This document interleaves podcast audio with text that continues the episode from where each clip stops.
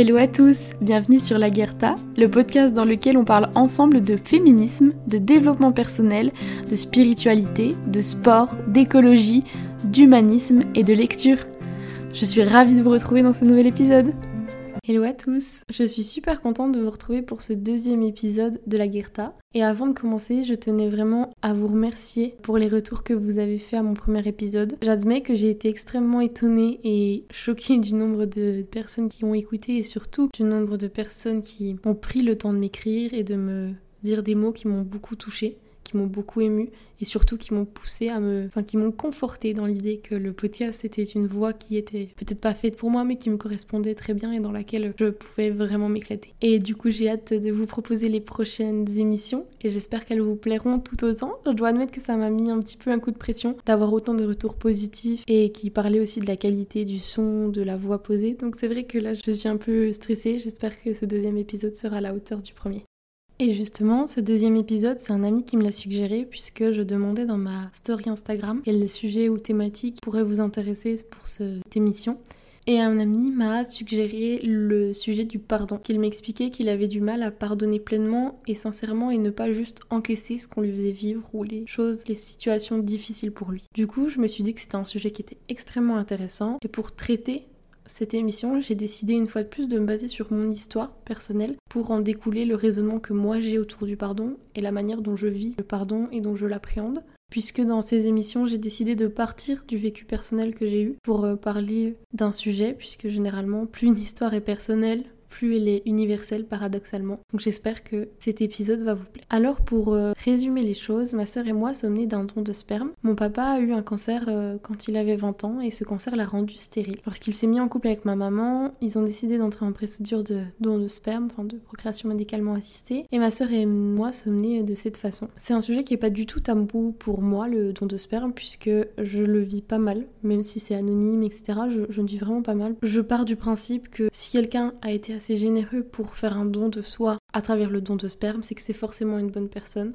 Donc euh, le fait que ça soit quelque chose d'anonyme me travaille, mais pas tant que ça en réalité. Enfin bref, là n'est pas le sujet. Pourquoi je vous parle de ça? Puisque l'histoire avec mon papa, la relation qu'on a entretenue pendant des années, c'est ce qui a créé en moi le plus de colère, de tristesse, et c'est ce qui m'a le plus dévasté jusqu'à ce que je réussisse à passer au-dessus en pardonnant. En effet, je, vous la, je vais vous la faire courte parce qu'il faut que je résume des années de relation, donc c'est un petit peu compliqué. Déjà, pour commencer, quand mon papa et ma maman ont voulu avoir leur deuxième enfant, ma petite sœur qui s'appelle Bérénice, ils ont dû donc recommencer la procréation médicalement assistée pour euh, avoir un deuxième don de sperme. Et pendant toute la procédure, puis toute la grossesse, mon papa, qui est quelqu'un qui a un vécu compliqué, qui a une personnalité assez sombre et qui, selon moi, a du mal à accepter le bonheur, a commencé à tromper ma maman avec une femme à son travail qui s'appelle Nathalie. Cette tromperie, ça a été le début de beaucoup de colère pour moi. En réalité, il est parti alors que ma maman était enceinte de ma sœur et qu'elle était sans emploi puisque d'un commun accord, ils avaient décidé tous deux qu'elle arrêterait de travailler pour s'occuper de moi, puis pour accueillir Bérénice. Il venait de, il était en pleine construction de notre maison.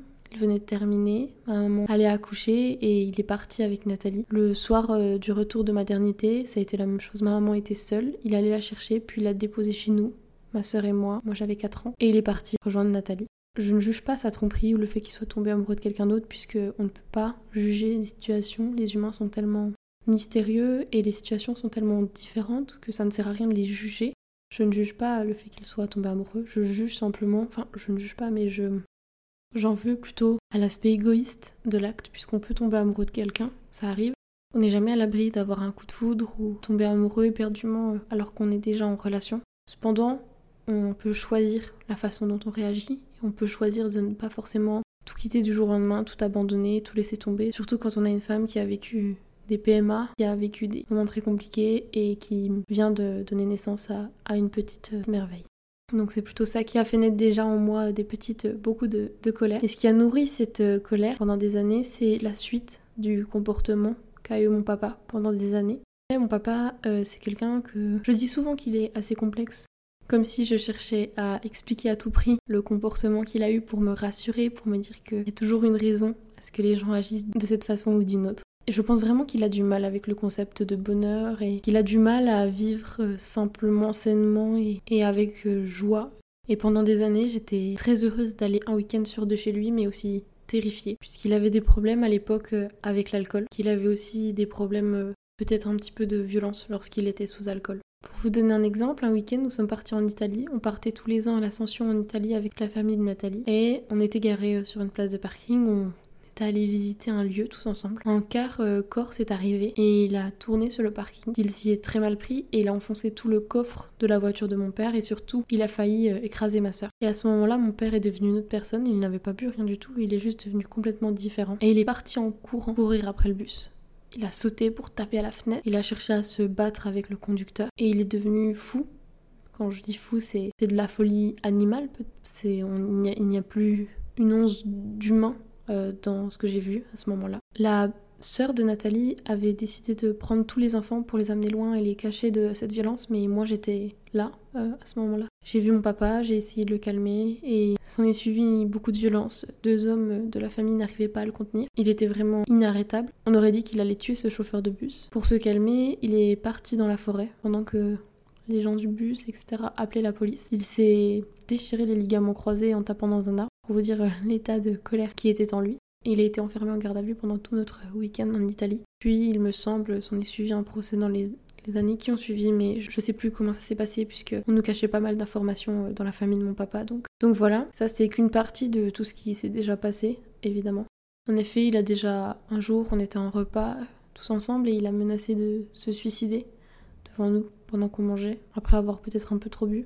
Enfin bref, euh, des week-ends comme ça, on en a passé souvent. Il y avait un sentiment permanent d'insécurité quand j'étais chez lui. Dans un premier temps, à cause des problèmes d'alcool et de violence, et dans un deuxième temps, puisque Nathalie et lui se disputaient énormément et avaient encore une fois beaucoup de violence eux aussi. Il y avait quelque chose de très instable et de complètement opposé à ce que je connaissais dans mon quotidien avec ma maman et Gilles, qui étaient très calmes, qui ont visité des musées, etc. Donc c'était vraiment déconcertant. Et s'ajoute à cela une absence qui nous a beaucoup travaillé, ma sœur et moi. Pendant des années, mon papa ne venait pas nous voir aux anniversaires, ne venait pas au spectacle. En fait, on a eu le sentiment avec ma sœur qu'il ne se battait pas pour nous, qu'il ne se battait pas pour passer du temps avec nous, puisque ma belle-mère euh, nous, ne, nous aime, ne nous aime pas. Enfin, elle préfère ma sœur déjà, mais elle ne m'aime pas. Ça, c'est pas une interprétation, hein, c'est très clair entre nous. Il y a quelque chose entre eux de, de l'ordre de la possession, peut-être. Enfin, je veux dire, ils restent tout le temps que les deux, sans amis, sans personne, et ils ne passent pas un week-end l'un sans l'autre. Et on avait vraiment ce sentiment qu'ils priorisaient euh, cette vie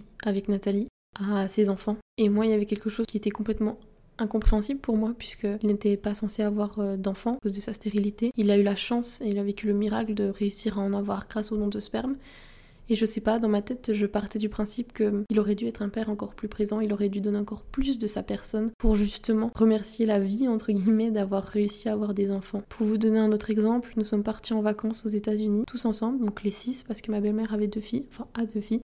En revenant des États-Unis, on était toutes les quatre, les quatre filles, un petit peu tristes, etc. Puisqu'on avait vraiment eu l'impression que pendant ces trois semaines de vacances, mon père et Nathalie étaient restés énormément les deux collés et euh, nous avaient un peu oubliés. Du coup, on ne comprenait pas. Enfin, dans notre tête, on se disait que s'ils avaient envie de rester collés les deux, ils auraient dû partir euh, les deux aux États-Unis et pas en famille. Et on a eu une sorte de réunion de famille à l'aéroport en attendant l'avion. Et les quatre filles, nous avons réussi à leur dire que nous voulions passer plus de temps avec l'un ou l'autre. Moi, j'avais besoin de voir mon papa, ma sœur, et elles, elles avaient besoin aussi d'avoir leur maman pour elles, ce qui est tout à fait normal. La réponse qu'on a eue de leur part aux deux, c'est qu'ils ne voulaient pas sacrifier un de leurs week-ends en amoureux pour nous. Et si ma sœur et moi voulions passer du temps avec mon papa, il poserait un jour de congé et nous, nous devrions euh, rater l'école pour euh, le passer avec lui, mais que ni l'un ni l'autre ne voulaient tirer une croix sur une seule journée de leur week-end ensemble pour euh, passer du temps avec nous. Ce qui nous a fait une fois de, plus encore euh, beaucoup de mal. Et euh, s'ajoute à cela encore une belle-mère avec qui j'ai eu beaucoup, beaucoup, beaucoup de conflits. C'est très compliqué pour moi. Je pense que c'est une mauvaise personne. Mais maintenant, ça m'est égal, mais on en parlera ensuite de maintenant où j'en suis dans ma tête. Et je pense qu'elle a vraiment voulu me pourrir la vie et me faire le plus de mal possible. Enfin bref, tous ces événements ont fait qu'il y avait énormément de colère en moi qui s'accumulait. Et à ce moment-là, quand euh, tu vis une relation familiale ou amicale qui te met dans un tel état de tristesse, colère et quelque chose de dévastateur qui a des répercussions sur toi, crée des sentiments d'insécurité et une vision biaisée des hommes, et de ce qu'on peut accepter aussi ou non de la part de n'importe qui, on sent que ça devient toxique et que ce n'est pas normal. Le problème aussi de cette situation, c'est que mon père était plutôt instable à l'époque et fragile et surtout il y avait beaucoup de sujets tabous. Pas le droit de parler de, tout. Donc du coup, comme tout était tabou, il n'y avait pas de place pour le dialogue. Ce qui faisait encore plus monter en moi et dans notre relation une pression et ce qui ajoutait encore plus de colère à ma colère et de peine à ma peine. Puisque moi j'ai toujours eu l'habitude de communiquer avec beaucoup de facilité, sans tabou et réussir à mettre des mots sur euh, les mots justement dans ma vie. Et le fait euh, que lui ne le fasse pas, qu'il ne puisse pas me rendre ce que j'attendais, qu'il ne puisse pas être un père présent, qu'il ne puisse pas en parler, qu'il ne puisse pas m'expliquer les choses, je le vivais très mal. Et j'avais l'impression de devoir être l'adulte dans nous deux, ce qui était le cas quand même pendant plusieurs moments très importants. Je devais me comporter en adulte. Et à l'époque, euh, c'est pas que j'acceptais pas qu'on soit différent de moi, mais j'acceptais pas le fait de laisser une situation en plan et de pas faire pour que ça s'améliore. Et je comprenais pas en fait. J'étais persuadée qu'il était triste, qu'il allait changer, que je pouvais faire quelque chose pour l'aider, pour le sauver. Sauf qu'on peut pas sauver les gens s'ils veulent pas se sauver eux-mêmes. Je veux commencer par la chose la plus essentielle pour moi. Quand on pardonne à quelqu'un, en réalité, on se pardonne à soi-même. En fait, pardonner, ça permet de se pardonner à nous-mêmes inconsciemment, puisque quand on pardonne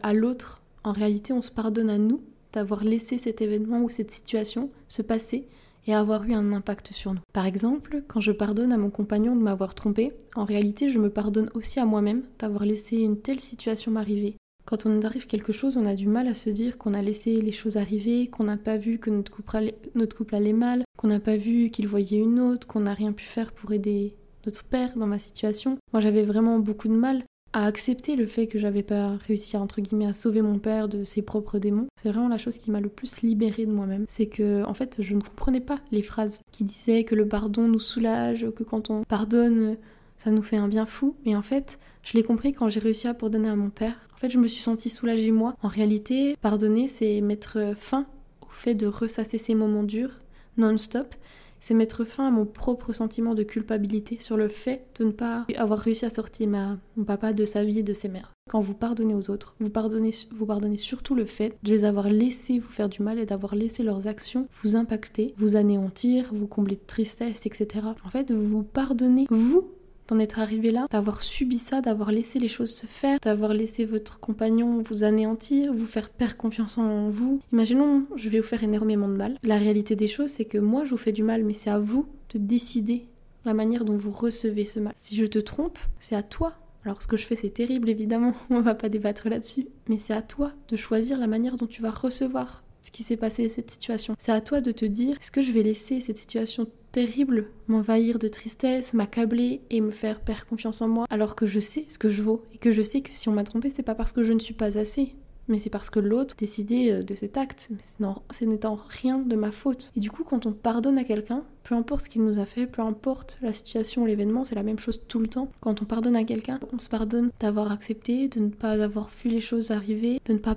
avoir pu faire ci, faire ça. On se pardonne d'avoir laissé l'action l'événement de cette personne avoir eu autant d'impact sur nous. Et c'est ça la chose prioritaire, essentielle et première dont je voulais parler, c'est qu'à travers le pardon qu'on accorde aux autres, on s'accorde en réalité un pardon à soi. C'est une forme de liberté que de se détacher d'une haine, d'une colère, d'une rancœur qu'on garde depuis des années, depuis des mois envers quelqu'un parce qu'il nous a fait quelque chose. En fait, c'est ça, c'est qu'il ne faut pas oublier qu'on a toujours le choix dans la vie et que on est tous responsables de nos actes, mais on est aussi tous responsables de la façon dont on vit ce qui nous arrive. Si je me fais virer c'est à moi de choisir ce que j'en fais. Soit j'abandonne, je me laisse aller, je perds pied, soit je vois ça comme une opportunité pour rebondir, tenter autre chose. Et choisir la deuxième option, ça ne veut pas dire qu'on sera pas à un moment donné mal, stressé, anxieux. On le sera, et c'est normal, et c'est sain. Mais ensuite, on se relève, et on va plus loin pour aller voir d'autres choses. Comme je vous le disais dans mon précédent podcast, s'il se passe quelque chose dans votre vie, si vous êtes renvoyé, prenez-le comme une opportunité. Ça veut dire que la vie vous ouvre d'autres portes, il y a un autre chemin qui vous attend. On a toujours le choix, donc on a aussi le choix de décider de pardonner ou non. Et ça, c'est notre décision, ça, ça vous appartient, c'est votre choix. Et vous ne pourrez pas contrôler ce que les autres font, ni ce qu'ils vous feront subir, mais c'est à vous de décider la façon dont vous allez réagir. Vous pouvez pleurer, crier, exploser, déprimer, tout ce que vous voulez. Mais une fois que c'est passé, que vous êtes soulagé, c'est de votre chef de choisir ce que vous allez faire de cette situation de colère. Est-ce que vous allez la laisser vous ronger ou est-ce que vous allez lâcher prise et vous dire euh, j'avance, il faut que j'avance. Ça me permet à moi de passer à autre chose. Puisque si je devais ne pas pardonner à mon papa, je ne pourrais pas aller au-delà de, du problème et de la situation et des moments qu'on a vécu pour découvrir autre chose. Quand je ne pardonne pas, je suis bloquée dans ce qui me fait mal et je ressasse sans cesse. Et en réalité, ça me fait plus de mal à moi qu'à l'autre, puisque l'autre, il a fait l'action, il est passé à autre chose, il s'en rend peut-être même pas compte. Alors que moi, je le subis tous les jours puisque je ne passe pas à autre chose. Et pardonner, c'est me donner le droit et la liberté de me dire c'est fini. C'est fini, c'est arrivé, tu l'as vécu comme tu l'as vécu, mais voilà, c'est fini et l'autre, je le pardonne pour euh, me libérer et pour passer à autre chose et avancer dans ma vie et dans ce qui m'attend pour ne pas ressasser. On allé voir au cinéma récemment un film qui s'appelle Viking euh, ou The Northman, je sais plus en vrai. Et beaucoup dans les séries ou films Viking, mais même si je les adore, euh, il est beaucoup question de vengeance. C'est un concept avec lequel j'ai énormément de mal et dont je ne comprends pas le principe, puisque tout le film, le personnage principal cherche à se venger. Il passe sa vie à penser à sa vengeance et justement, il passe à côté de sa vie sa vengeance puisqu'il euh, tombe amoureux d'une femme et cette femme attend des jumeaux et ils sont sur un bateau pour partir vers de nouvelles terres pour être heureux. Et au moment où il découvre euh, qu'elle attend des jumeaux, il repense à celui qui lui a fait du mal et il se dit qu'il ne peut pas abandonner euh, son idée de vengeance. Et il retourne, il saute du bateau et il part à la nage puisqu'ils viennent de quitter l'île et il retourne à la nage vers cette île pour aller se venger et il meurt dans le combat qu'il mène pour sa vengeance contre cet homme qui lui a fait du mal. Et moi j'ai énormément de mal avec ça puisque justement on voit que à cause de cette rancune et du fait de ne pas lâcher prise en pardonnant, il a passé sa vie à ruminer ce qu'il a vécu, même si c'est terrible, et il est passé à côté de son futur qui promettait d'être sublime pour la vengeance. Et c'est la même chose dans la vraie vie. Quand on pardonne à l'autre, on n'accepte pas forcément. On se laisse le droit d'être heureux et de passer au-delà en fait de ce qu'on a vécu. J'aimerais maintenant aussi aller un petit peu à l'inverse de ce qu'on peut voir euh, souvent sur le pardon. Pour moi, pardonner, ce n'est pas accepter ni être en accord avec ce qu'il s'est passé ou oublier ce qu'il s'est passé. Pourquoi je pense qu'il ne faut pas oublier dans un premier temps? Parce que parfois, on ne peut pas oublier. Quand euh, j'étais jeune, que j'avais 10 ans, j'ai été violée par deux garçons. Et pour moi, euh, c'est impossible d'oublier ce qui s'est passé puisque c'est dans ma chair, c'est dans mes tripes, que j'en fais encore des cauchemars que quand on touche certaines parties de mon corps, c'est la mémoire corporelle qui me rappelle ce que j'ai vécu. Donc l'oubli est complètement impossible. Je vis avec, et c'est le cas pour beaucoup d'autres situations. Des gens qui ont vécu l'inceste, des gens dont le proche est mort parce qu'il a été tué, ou d'autres cas évidemment. On vit avec, ça nous anéantit. Et moi, euh, quand j'ai été abusée sexuellement, ça m'a anéanti et ça m'a fait croire que c'était normal, cette sexualité, d'agir ainsi avec les autres. J'ai cru puisqu'ils étaient plus vieux que moi, que c'était la vie, euh, que c'était comme ça que ça se passait, qu'on devait se toucher tous les parties, que... Enfin, j'ai complètement perdu la notion de ce qui était normal et ce qui ne l'était pas, et je ne pourrai jamais oublier. Mais par contre, je peux changer ma façon de m'en souvenir. Ce que j'ai fait, c'est réfléchir pendant des années à leur comportement, et avec beaucoup de déconstruction et un détachement temporaire de ma vision émotionnelle de l'événement, j'ai fini par me dire qu'à mon avis, dans leur tête, ces garçons n'avaient même pas conscience qu'ils étaient des violeurs. Ils ont été élevés dans une culture du viol, de domination masculine, et avec l'idée selon laquelle un vrai homme c'est un homme qui est conquérant et qui prend de gré ou de force tout ce qu'il veut. Dans leur tête, je suis persuadée qu'ils se disent que je voulais ce qu'il s'est passé, malgré les noms, parce qu'on leur a appris que ça fonctionnait comme ça. À l'heure actuelle, j'ai pas oublié, euh, j'ai toujours des tocs d'insécurité, et cette insécurité, elle est née de ces viols et de ce que j'ai vécu avec mon père. Je vérifie plein de fois, vraiment beaucoup de fois, si la porte est fermée à clé. Je peux vérifier plusieurs dizaines de fois dans la même journée. Maintenant, ça va mieux, donc euh, je ne vérifie plus que 4 ou 5 fois dans la journée. Et j'ai d'autres euh, problèmes, des crises de panique, etc. J'ai vécu une peur absolument collée au ventre de l'intrusion chez moi comme si l'intrusion qu'il y avait eu dans mon corps avait fait naître cette peur de l'intrusion dans mon espace de vie. Et je ne peux pas changer ce qui s'est passé, mais je n'ai plus de flash traumatique presque. j'ai de moins en moins de crises d'angoisse liées à ça, parce que j'y travaille tous les jours. Je peux pas changer euh, le passé. Euh, les viols, ils sont bien là. Je me suis confrontée à ceci en y repensant et en cherchant des réponses possibles. Et c'est cette déconstruction de la situation et du pourquoi c'était passé qui m'a permis à l'heure actuelle de visualiser les scènes avec du recul et avec une vraie réflexion sur ces garçons et sur le fait qu'il est nécessaire d'expliquer et d'éduquer les garçons au consentement. Maintenant, je les pardonne d'avoir agi ainsi, pas parce que j'oublie ou que j'accepte, mais parce que j'ai compris ce qui a pu les pousser à faire ça, parce que c'est fini et parce que je me pardonne d'avoir vécu ça parce que je préfère voir la force que ça m'a apporté sans pour autant euh, cautionner cela et sans pour autant l'oublier. Et ceux qui blessent et qui font du mal aux autres, souvent ils ont subi eux-mêmes quelque chose. Donc je le pardonne parce que la colère, en fait, elle me faisait trop de mal à moi. Elle me détruisait, elle m'anéantissait, j'arrivais pas à cohabiter avec elle. C'est malsain d'être en colère tout le temps. C'est à vous de décider ce que vous faites après ce pardon. En effet, euh, vous pouvez pardonner l'acte, mais vous pouvez pardonner la situation. Mais si c'est trop en désaccord avec vos valeurs, votre confiance, votre intégrité, alors pardonner, c'est une chose, c'est essentiel et c'est bien, mais vous pouvez pardonner et quitter cette personne ou sortir de cette situation parce que ce n'est pas acceptable pour vous. Si vous pardonnez et que vous restez dans cette situation et que vous, par exemple, imaginons vous pardonnez votre partenaire de vous avoir trompé, vous avez deux choix. Soit vous restez dans votre couple, puisque vous avez décidé d'aller au-delà. Mais par contre, il faut que ça soit un vrai pardon. Il faut que si vous décidez de rester, que vous ne reprochiez plus à l'autre ce qui s'est passé pendant toute la relation, puisque vous, de votre propre chef, avez décidé de pardonner et de rester. Mais vous pouvez tout à fait pardonner et partir. Moi, si j'avais voulu, j'aurais très bien pu pardonner à mon papa tout ce qui s'est passé pour me soulager et lui dire, ben, c'était trop ce qui s'est passé, je le pardonne, mais je ne l'accepte pas de continuer notre relation et je ne veux plus te voir. J'aurais pu aussi vivre la chose de cette façon, tout en pardonnant pour nous libérer tous les deux. Après, dans mes outils concrets euh, de pardon, ce que moi j'utilise vraiment tous les jours. Première chose, c'est d'essayer de comprendre le détail de ce qui m'a blessé. Pourquoi est-ce que ça m'a blessé? Quelles émotions j'ai ressenties? Est-ce que je me suis fait une montagne de tout ça?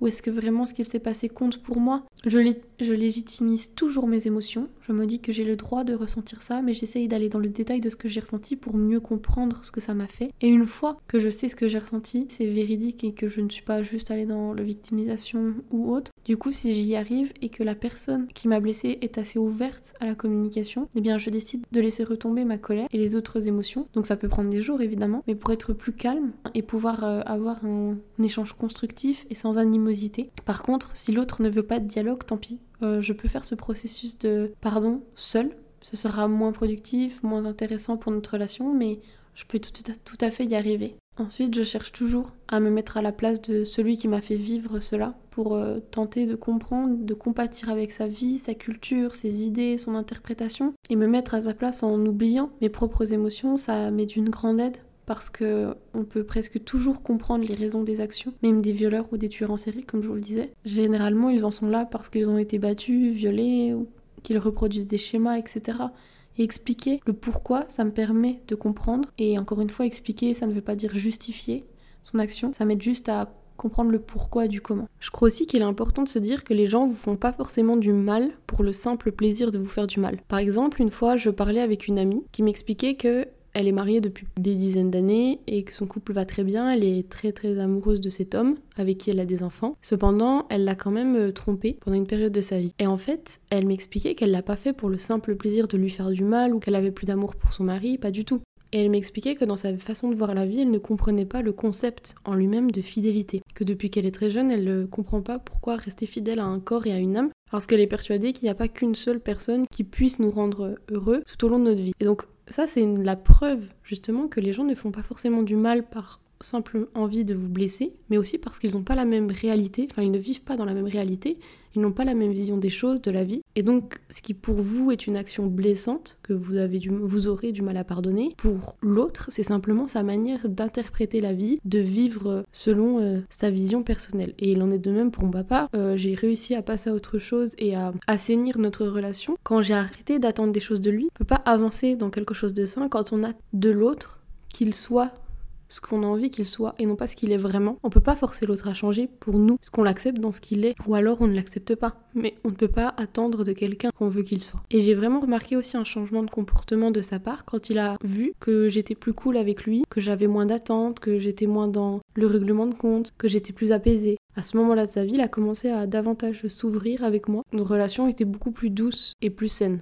Et c'est encore le cas aujourd'hui, puisque maintenant euh, on vit quelque chose qui est bien plus agréable pour les deux, je pense. Il me faut à moi continuer de vivre cette relation sans en attendre des choses, puisque il ne vit pas la même relation, il n'interprète pas une relation perfide de la même façon que moi je l'interprète. Et ça va vous libérer d'un poids immense que d'accepter que chacun vit dans sa propre réalité, avec sa propre culture, ses propres mœurs, et son, ses concepts de la vie, de la fidélité, de l'amour, etc. Ça vous permettra d'avoir des relations saines Ensuite, je me pardonne à moi-même. Je fais une immense introspection sur pourquoi je n'arrive pas à me pardonner. Est-ce que je bloque parce que je m'en veux? Est-ce que je pourquoi est-ce que je ressasse? Pourquoi est-ce que je n'aurais pas le droit de me pardonner? Et une fois que j'en suis là, si c'est une relation avec quelqu'un de ma vie, de mes amis ou ma famille, je me demande si je peux à la fois pardonner et continuer avec cette personne dans ma vie ou si je pardonne et j'en reste là. Je sors cette personne ou cet événement de ma vie pour ne plus euh, avoir à y faire face euh, dans le quotidien. Généralement, à ce stade, je suis déjà bien plus libérée et soulagée. Je laisse le temps aussi au temps pour justement accepter ce qui s'est passé et parfois il n'y a que le temps qui peut vous aider. Ça sert à rien de